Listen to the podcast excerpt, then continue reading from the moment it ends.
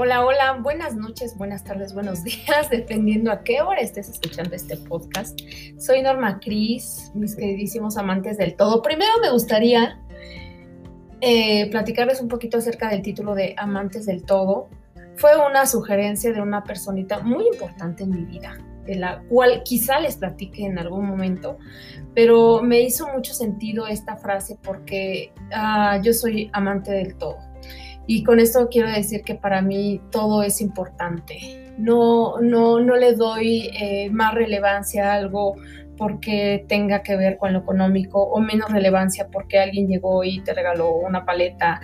La verdad es que creo que tienes que amar el todo el todo, amar lo que haces, amar lo que este día pudiste comer, amar que los pajaritos te despertaron por la mañana, amar que salió el sol, amar que tienes salud, amar el todo, así de fácil y sencillo. Y bueno, hoy pensaba en qué, en qué tema podríamos estar tratando el día de hoy y pues no tengo tema. No, no es cierto, sí, sí, sí tengo tema. y la verdad es que hay tantas cosas de qué platicar, pero me pareció importante para el día de hoy eh, platicar acerca de, eh, en esta crisis de salud, en esta pandemia, algo que, que jamás pensamos que nos sucedería algo que solo veíamos en los libros, algo que, conocíamos a, través de la historia y que jamás pensamos que íbamos a vivir. Pero ¿qué ha pasado contigo? ¿Qué, ¿Cómo te ha tocado esto? ¿Cómo te ha cambiado? ¿O simplemente no ha sucedido, no ha sucedido nada? Porque finalmente, afortunadamente, estamos en una época distinta donde la tecnología ha hecho que podamos seguir en este mundo. ¿Por qué? Porque simplemente el hecho de tener una televisión y que por esa televisión el gobierno te pueda eh, dar estos avances de decir qué es lo que ha pasado con la vacuna, qué es lo que está pasando con el mundo entero, las redes sociales que, te sugieren eh, cuáles son las medidas de precaución, todo esto, es decir, usa cubrebocas, el decir sana distancia, no fiestas, bla, bla, bla. O sea, todo esto, si nos damos cuenta, la verdad es que es lo que nos ha salvado la vida. Porque en otras épocas, si hablamos a lo mejor de la Edad Media, o sea, para este entonces, sin la tecnología que hoy nos arropa, yo creo que el 80% del planeta estaríamos tirados en la calle sin vida así de fácil y sencillo. Entonces, creo que también se trata de ver las cosas positivas, o sea, tampoco podemos como tirarnos al drama y victimizarnos y decir esto es horrible, porque es evidente que las cosas han cambiado, o sea... Hoy, 26 eh, de febrero, en la Ciudad de México y en muchas partes del mundo, eh, esto no, no es igual. Evidentemente ha cambiado de una manera eh, terrible y, me queda claro que finalmente hay gente que, ha sufrido mucho más, hay gente que ha perdido seres queridos, hay gente que simplemente nosotros al meternos a nuestras redes sociales, te das cuenta, no sé, todo este tipo de mensajes de, de en paz, descansa en paz, descansa en paz, interminables. Y te das cuenta que realmente es una situación seria. Pero bueno, eso es pan otra vez con lo mismo y decirles algo que ya sabemos y algo que aprender las, eh, las noticias por la mañana vamos a escuchar 10 veces al día o muchas veces más. Pero creo que aquí sería muy interesante ver qué ha pasado contigo, cómo te ha cambiado, en qué te ha beneficiado, qué ha sucedido contigo.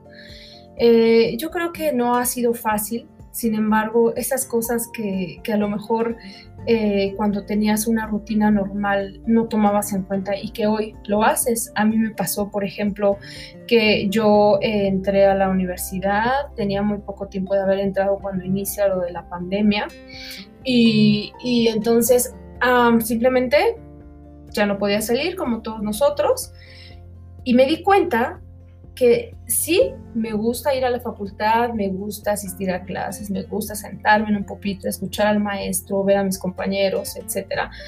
Pero también me di cuenta las horas de mi vida, de mi día, que empleaba solamente en el traslado, de mi casa a la universidad, de la universidad de regreso, el tráfico, el tiempo, todo esto, la verdad es que serían aproximadamente tres horas o sea, tres horas de mi vida perdidas. Y finalmente digo perdidas porque quizá hay gente que podría decir, ay, bueno, pero puedes este, leer un libro o puedes a lo mejor ocupar tu tiempo mientras te trasladas, pero no es tan sencillo, por lo menos en la Ciudad de México, a pesar de que es una ciudad bella, bella, hermosa.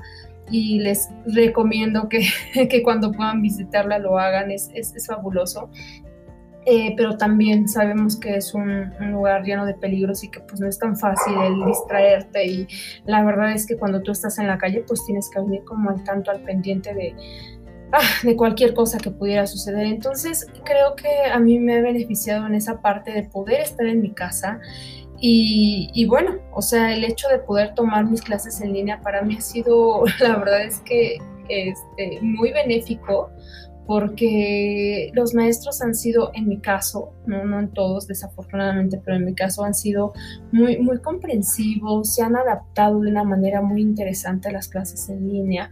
Y esto ha sido fabuloso porque a veces a lo mejor tengo clases de dos o tres horas seguidas y, puedo tomarlas en mi casa y a lo mejor en el momento en el que estoy tomando clase al mismo tiempo mientras un maestro mío está este, dando la clase yo puedo a lo mejor en ese momento hacer ejercicio porque bueno en este caso que estoy estudiando filosofía a veces las clases no precisamente son interactivas sino que bueno el maestro expone toda su clase y después da este espacio para hacer preguntas dudas bla bla bla.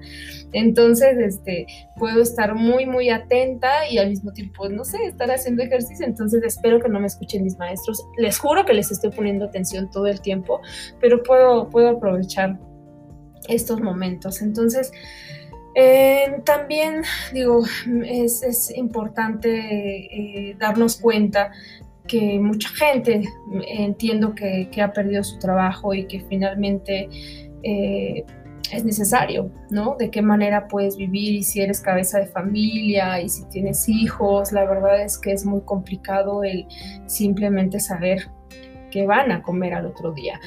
Eh, y no solo la gente que vive al día y la gente que a lo mejor eh, vende, que son vendedores ambulantes o trabajan a lo mejor en casas haciendo limpieza o que no tienen un sueldo fijo. Creo que también la gente que, que tiene empresa, los grandes empresarios, tienen problemas bien serios porque a veces nosotros podríamos creer, ay no, pero ellas, por Dios, ¿qué problemas van a tener si tienen tanto dinero? Pues justamente por eso, porque finalmente tienen empresas, tienen mucha gente a su cargo y tienen y las pérdidas que ellos tienen son mayores, son realmente mayores. Entonces creo que tenemos que ver esta parte positiva, porque así es como tenemos que hacerlo. Si no, no hay manera, no hay manera de salir adelante. Por ejemplo, en mi caso, que tengo una pequeña compañía de teatro, se llama Sentir México Teatro. Ya los verán, ya los verán en algún momento.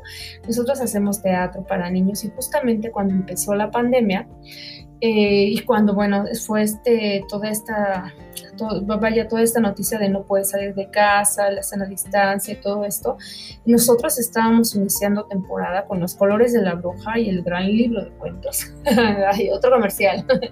Eh, estábamos empezando temporada, entonces eh, finalmente estábamos muy contentos porque bueno, la gente empezaba a ir, la respuesta de la gente era maravillosa, los niños, nosotros empezamos a hacer, a ir a entrevistas a radio, a internet, todo este, toda esta publicidad, lo que hacemos siempre, lo que hacemos siempre que vamos a empezar una temporada, hacer como este movimiento, también se hacen los gastos de, publicidad, de lo que se puede hacer de los banners, del de, de, boletaje, de, los permisos, de todo esto eh, se hizo normalmente. Entonces cuando resulta que ya no podemos salir, yo simplemente dije, bueno, no pasa nada, supongo que quizá en dos o tres meses esto de alguna manera se resolverá. Y, bueno, por ejemplo, el gasto mayor que yo hice fue justamente en la cafetería, que es donde teníamos todos, evidentemente todos los comestibles, eh, los cuales tuvieron que quedarse así, resguardados, y, y de repente no sabíamos cuál iba a ser la solución eh, qué es lo que estaba pasando. Yo dije, bueno, esta mercancía finalmente tiene seis o siete meses de caducidad, no pasa nada, en algún momento volveremos, hasta que habían pasado muchos meses ya y me di cuenta que eso no iba a ser posible. Eh, lamenté un poco esta decisión tardía de decir, bueno, pues entonces habrá que ir a ver lo que sirve, lo que no sirve.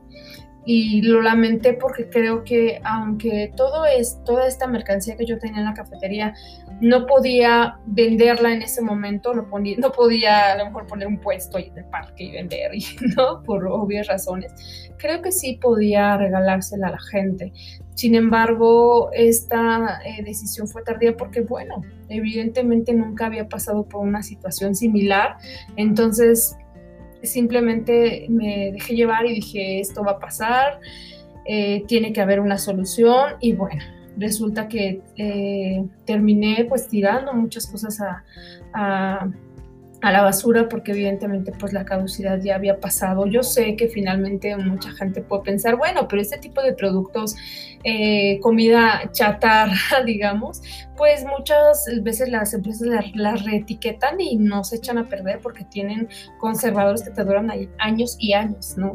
Pero bueno, tampoco podía hacer eso de decirle a la gente, mira, te puedo regalar esta caja de refrescos y que ya caducó hace dos meses, pero no te preocupes, no te pasa nada, esto está lleno de conservadores, o sea, no, no creo que sea la manera de, regalar, ¿no? Porque no quería tampoco sentir eh, si algo pasa, ¿no? Si realmente alguien le pudiera hacer daño, pero bueno, total que esto acabó perdiéndose y, bueno, una de las de, la, de, la, fortuna que creo que yo tuve es que finalmente, eh, a pesar de la pérdida económica, eh, pues toda la gente que estaba conmigo, los actores, los chicos de staff,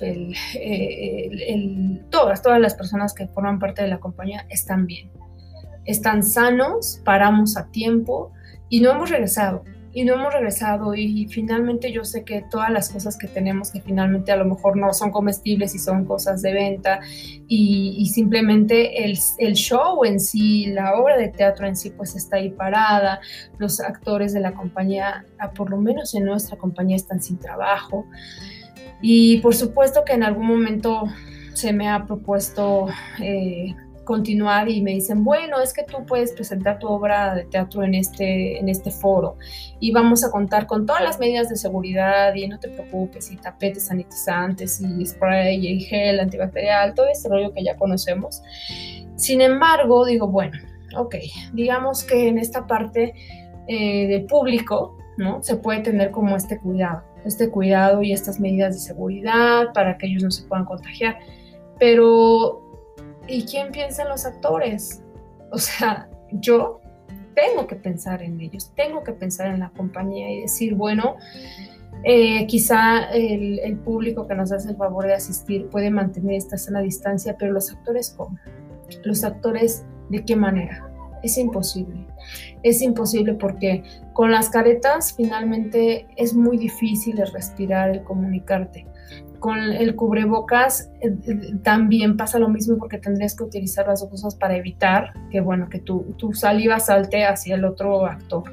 Ahora, en el caso de nosotros, que es una obra para niños, familiar, para toda la familia, eh, usamos botargas, entonces no hay manera, no hay manera, imagínense ustedes esta situación de ponerse la careta, ponerse el cubrebocas y finalmente lo que nosotros tratamos de hacer en la escena es transmitir esta magia, ¿no? En el caso de esta obra que tenemos que es Los colores de la bruja y el gran libro de cuentos, pues finalmente habla de, es una recopilación de cuentos clásicos de eh, El patito feo, Rositos de oro y los tres El mago de Oz, entonces a pesar de, que la gente sabe la situación y sabe que hay que cuidarnos, no quiere la gente vernos arriba del escenario con cubrebocas y con caretas. Entonces, em, a veces eh, los actores, por, lo menos la mayoría de los actores en México, en la Ciudad de México, Estamos sin trabajo muchos, otros estamos con trabajo afortunadamente, pero el teatro está totalmente parado,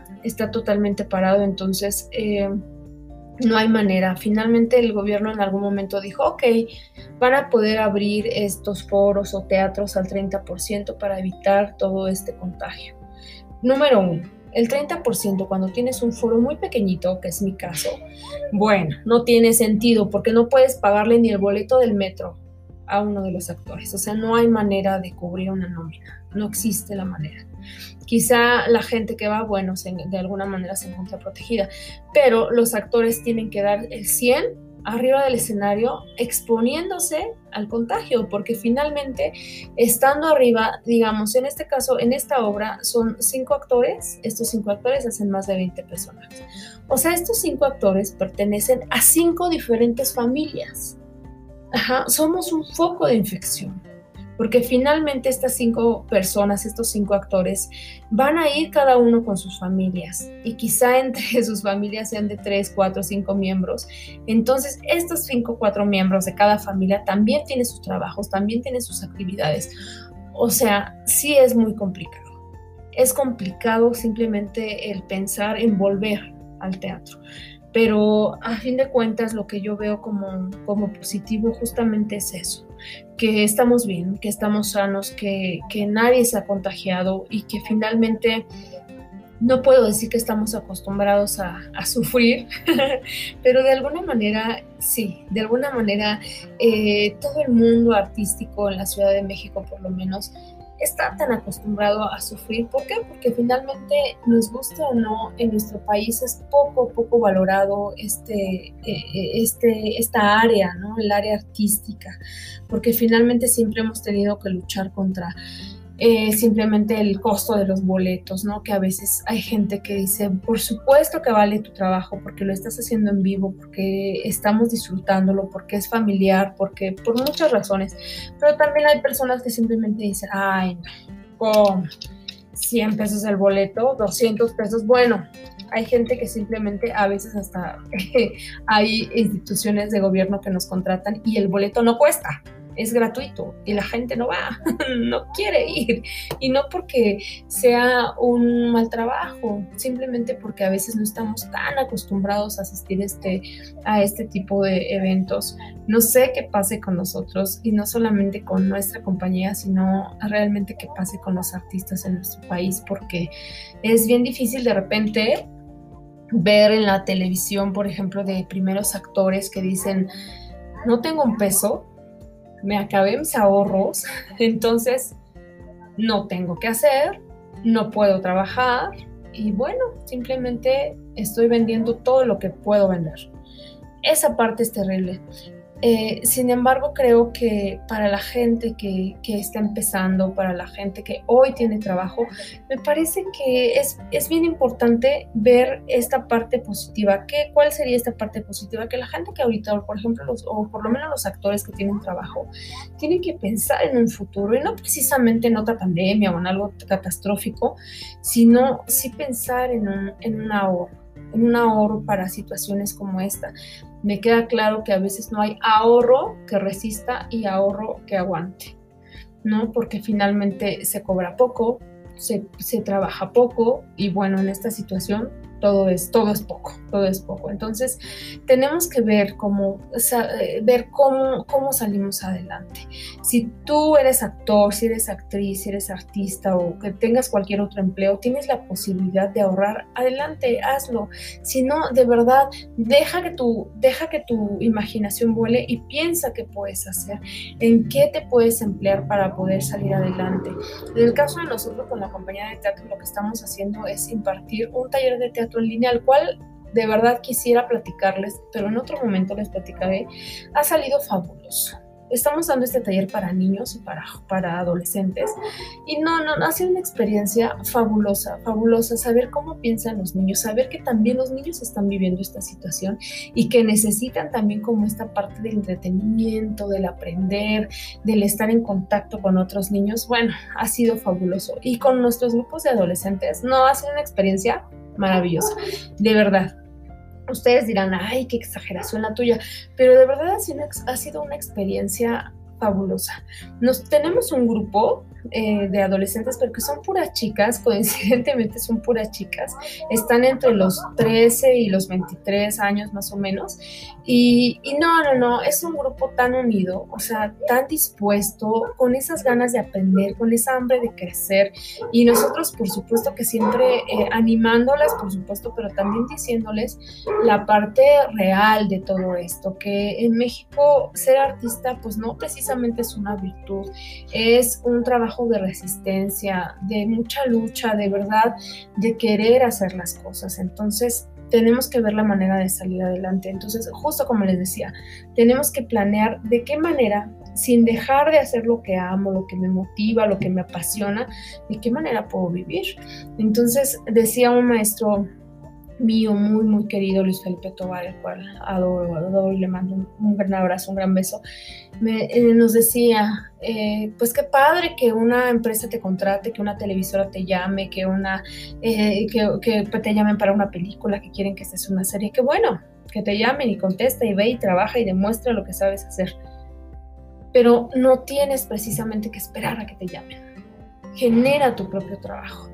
Ahora, suena Suena fácil, no lo es, pero de verdad, si tú tienes ese conocimiento para poder expresarlo, ese conocimiento para poder transmitirlo, hazlo hazlo generándolo. Si tú eres a lo mejor pintor, entonces dices, a lo mejor lo que a mí se me ocurre es empezar a hacer eh, cubrebocas originales. Si tú eres diseñador, si eres en este caso como nosotros que somos actores, directores, voy a crear un taller de teatro que, simplemente no, les no, no le hable a la gente de lo que ya sabe de la pandemia, de la situación difícil, no, que les hable del amor al arte, que les hable del amor al teatro, que les hable del mundo maravilloso que existe en México y no solamente de tragedias. Entonces ahí estás generando un camino nuevo, estás generando cómo salir adelante y no estás simplemente esperando a ver qué sucede y a quedarte en un peso en la bolsa.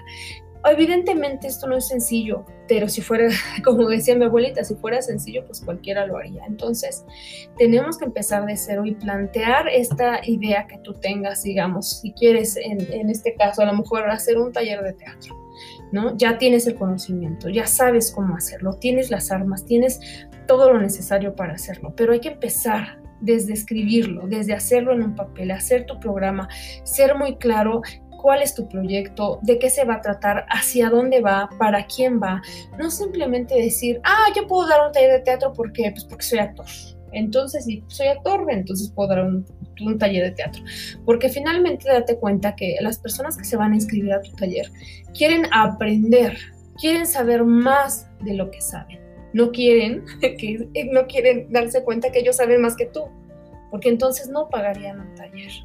Entonces tú tienes que armar este programa perfectamente y saber qué es lo que tú les vas a dar, porque finalmente es muy difícil en este momento pagar como a los, para los papás es muy difícil pagar un taller.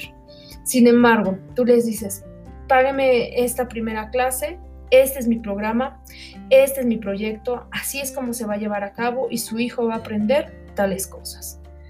Solamente necesitan darte la confianza de la primera clase. Esa primera clase va a ser el gancho. ¿Por qué el gancho? Y no por decir, ah, ya los enganché, los engañé. No, no, no, no. Es el gancho de que ellos se den cuenta que sabes de lo que vas a hablar, que amas profundamente tu trabajo y que esto se lo vas a transmitir a sus hijos. Que este taller no pase sin pena ni gloria, que los papás vean en estos chicos, en sus hijos, como una experiencia que los va a acompañar para siempre. Y que no sea, ah, sí, creo que algún día, en algún momento de mi vida, recuerdo que tuve un taller de teatro con una maestra que se llamaba quién sabe cómo, y que solo hablaba de su vida, ¿no? El típico recuerdo de los maestros, ¿no? Cuando no te dan clase y solo hablan de su vida. Entonces no se trata de eso, se trata simple y sencillamente de que esta experiencia permanezca con ellos para siempre, es decir, que aprendan algo, que no precisamente cuando tú haces un taller, cuando tú llevas a cabo un taller de teatro, no se trata precisamente de formar actores, ¿no? se trata de formar al actor que el mundo esperaba, se trata de formar seres humanos seguros, que sepan expresarse, que sepan comunicarse, que sepan decir lo que sienten, que sepan decir lo que merecen, que sepan pedir, que sepan toda esta parte que conlleva el vivir en sociedad, porque finalmente me queda claro que no todo el mundo somos sociables y somos seres que andan por ahí, hola, hola amiga, hola amigo, hola, ¿cómo estás? Saludando a todo el mundo, pero también tenemos que ser conscientes que a fin de cuentas vivimos en una sociedad, somos parte de una comunidad.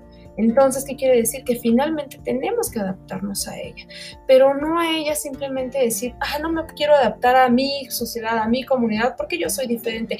Es justo eso lo que necesita una comunidad, una sociedad, que tú seas tú, que no trates de ser alguien más, que seas tú, que seas original. ¿Y cómo lo logras? Simple y sencillamente expresándote. Pero si tú no sabes expresarte, pues entonces, ¿cómo lo haces? A mí me parece que esta es una forma de ver lo positivo de esta dura etapa que estamos pasando de la pandemia. Esta, el decir, ¿cómo voy a salir adelante? ¿Qué es lo que me va a ayudar a salir adelante? Y no solamente voy a poder tener recursos económicos de esta gran idea que estoy maquinando, sino que además voy a, transmitirle mi motivación a otras personas. Y, y, en nuestro caso, no solamente a otras personas, cualquier persona, a niños, adolescentes que finalmente están viviendo en este momento difícil, porque si de por sí la adolescencia es una edad difícil, ahora vivirla en pandemia pues lo puede ser aún más, ¿no? De ser más pues más complicado. Entonces, nosotros como artistas podemos ayudar a que esta experiencia no pase sin pena ni gloria, que no simplemente se recuerde como una mala experiencia, que se recuerde como un momento difícil que vivió el planeta, que vivió nuestra Ciudad de México, que vivió el mundo entero, pero que durante este momento difícil, durante esta etapa complicada, aprendí algo. Eso es lo que tiene que, pasar, que, sus alumnos, si ustedes deciden, como les ponía, por ejemplo, hacer un taller de teatro, que sus alumnos se vayan con esta grata experiencia y que no pese más la experiencia de lo malo, de lo difícil que ha sido, sino que sea importante esta parte, la parte benéfica, la parte este, motivacional, la parte bonita que se vivió. Entonces, creo que siempre hay una manera de ver las cosas, eh, pero es decisión tuya. Si las ves del lado negativo o del lado positivo, me parece que el lado positivo siempre te va a hacer sentir mejor.